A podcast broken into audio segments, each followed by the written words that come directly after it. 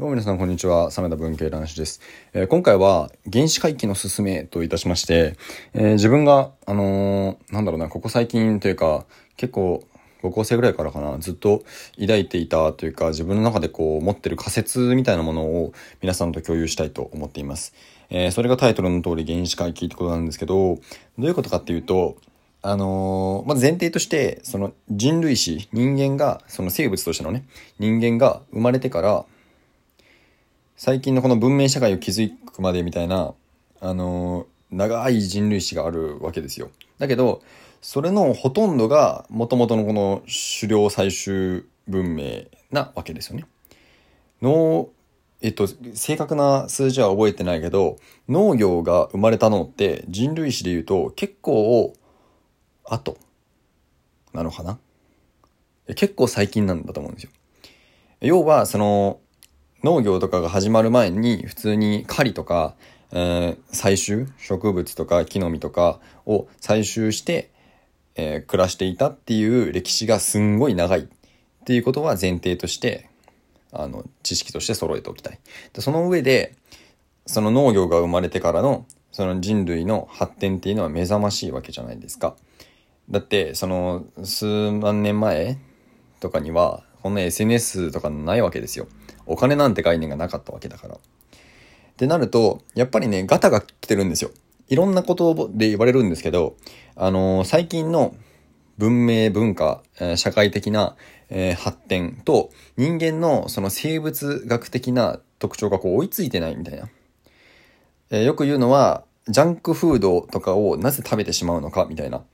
点に関して言えば、もともとその、食料を調達するのが困難だった時代、狩猟採集文明っていうのはそういうことじゃないですか。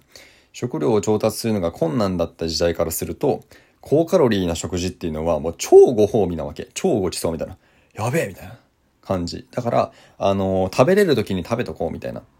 エネルギーを摂取できるうちに摂取しとこうっていう本能が人間にはあるわけですよ。だから、高カロリーでっていう、何、ジャンクフードとか、ポテチとかを食べてしまうっていうのがあるわけ。だけど、今はそんな昔のね、原始時代と違ってさ、そんなジャンクフードとかポテチとかはもう超簡単に手に入るわけじゃないですか。だから暇になっちゃうみたいな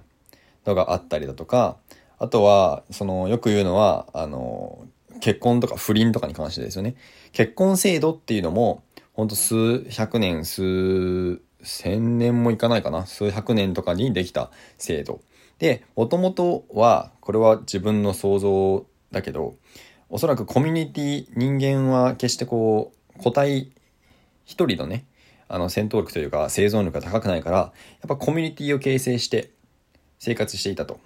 で、その中で、あの、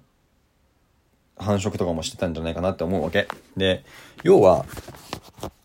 一人のオスが、その生涯を通して、一人のメスとしか、えー、なんだろう、そういう性行為を行わないってことは考えにくいじゃん。だって、生存戦略的には、やっぱ生物の本能として種を残したいっていう気持ちがあるわけ。で、えー人間の女性は妊娠すると、えー、と月10日、妊娠できないし、出産してからも、えーすぐ次の出産、妊娠っていう風にはならないじゃん。だからそこは、ある種、うん、次の、えー繁殖ができない時期になるんだけど、オスの場合は、人間のオスの場合は決してそうではなくって、まあ言ってしまえば出せば終わりなわけじゃないですか。だから、数打った方がいいわけ。っていうので、浮気の傾向としてもね、今でも、男性っていうのは同時並行的に浮気とか不倫をするわけ。同時にいろんな女性と関係を持つ場合が多くって、女性っていうのは、その一回の、なんだろう、えー、妊娠出産に時間がかかってしまうから、えっと、乗り換える形の不倫浮気が多いって言われてる。要は、その、より良い遺伝子をやっぱ残したいわけじゃん。だったら、今こう、交際してる人よりも、よりいい、ちょっとこのいいっていう概念はすごく抽象的なんだけど、よりいいっていう男性がいたら、それに乗り換える方が、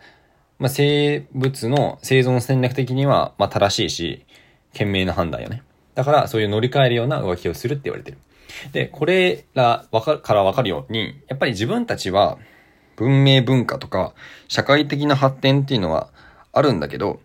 その人間のその構造的な遺伝子的な話で言うと、原始時代とそんなに変わってないんですよ。だから、今、すごく発展した文明社会を生きてる、俺は、俺とか、自分たちは、うん、すごく違和感を覚えたりだとか、すごく発展して便利だけど、なんか満たされない、なんか幸福感を感じないって思うことがあって、あると思ってて、それは、その生物的な機能と発展した文化文明のギャップだと思うんですよ。だって SNS で平気で2、300人と繋がるけど、原始時代はその2、300人と多分繋がんないじゃん。本当にもっと小さいコミュニティで生きてたはずなのよ。なのに、それを優に超える人間と繋がることができて簡単に。っていうこともそうだし、まあ、いろんなことにおいて、まあ、そもそもね、こんなコンクリートジャングルなんてないですし、みたいな。もっとこう、運動をするわけで、一日中ずっと、あの、座ってましたみたいな原始時代の人間は多分いないんですよ。そう。っていうのがあったりするので、自分の、なんだろうな、なんかこう、違和感を感じる。なんか今、すごく、うん、なんか幸せじゃないなとか、もっと幸福になるにはって考えるときに、原始時代を想像するっていうのは一つ手かなと思っておりまして、例えば、必死こいて、お金を稼ぎたい、お金を稼ぎたいって思うけど、なんか自分は全然しっくりきてなくて、っていうのも、原始時代のこと考えると、別にそんなにお金を稼ぐ必要、お金というか、そもそもお金っていう概念がなかった、通貨っていう概念がなかった時代が長いっていうのもそうだし、そんなに必要以上に、えー、狩りをする必要がないわけじゃないですか。だって、その、保存、食料を保存する方法がないので、必要以上に狩りをしても保存できず腐ってしまうのであれば、今日食べる分を今日取るっていう、えー、メカニズムというか、そういう習慣になってたと思うんですよ。だから、俺は、なんか、こう、すごくハングリーに金を、金を稼げみたいなのが違和感を覚えるのかな、とか、そういうふうに考えると、ちょっとこれからの、なんだろう、生き方とか人生観みたいなものが、ちょっと変わるかもしれない。ちょっと、てか自分は個人的にそれですごく、うーん、なんだろうな、すごく重要な示唆を得たりしてるので、そういう考え方もあるんじゃないかなっていう話でした。ちょっとまとまってない気もするけど、あの、なんとなく、あの、なんとなくでもいいから伝わったら、あの、面白いかなと思います。えー、ということで今回はこんなところで終わりにしたいと思います。また、えっ、ー、と、次回の放送でお会いしましょう。バイバーイ。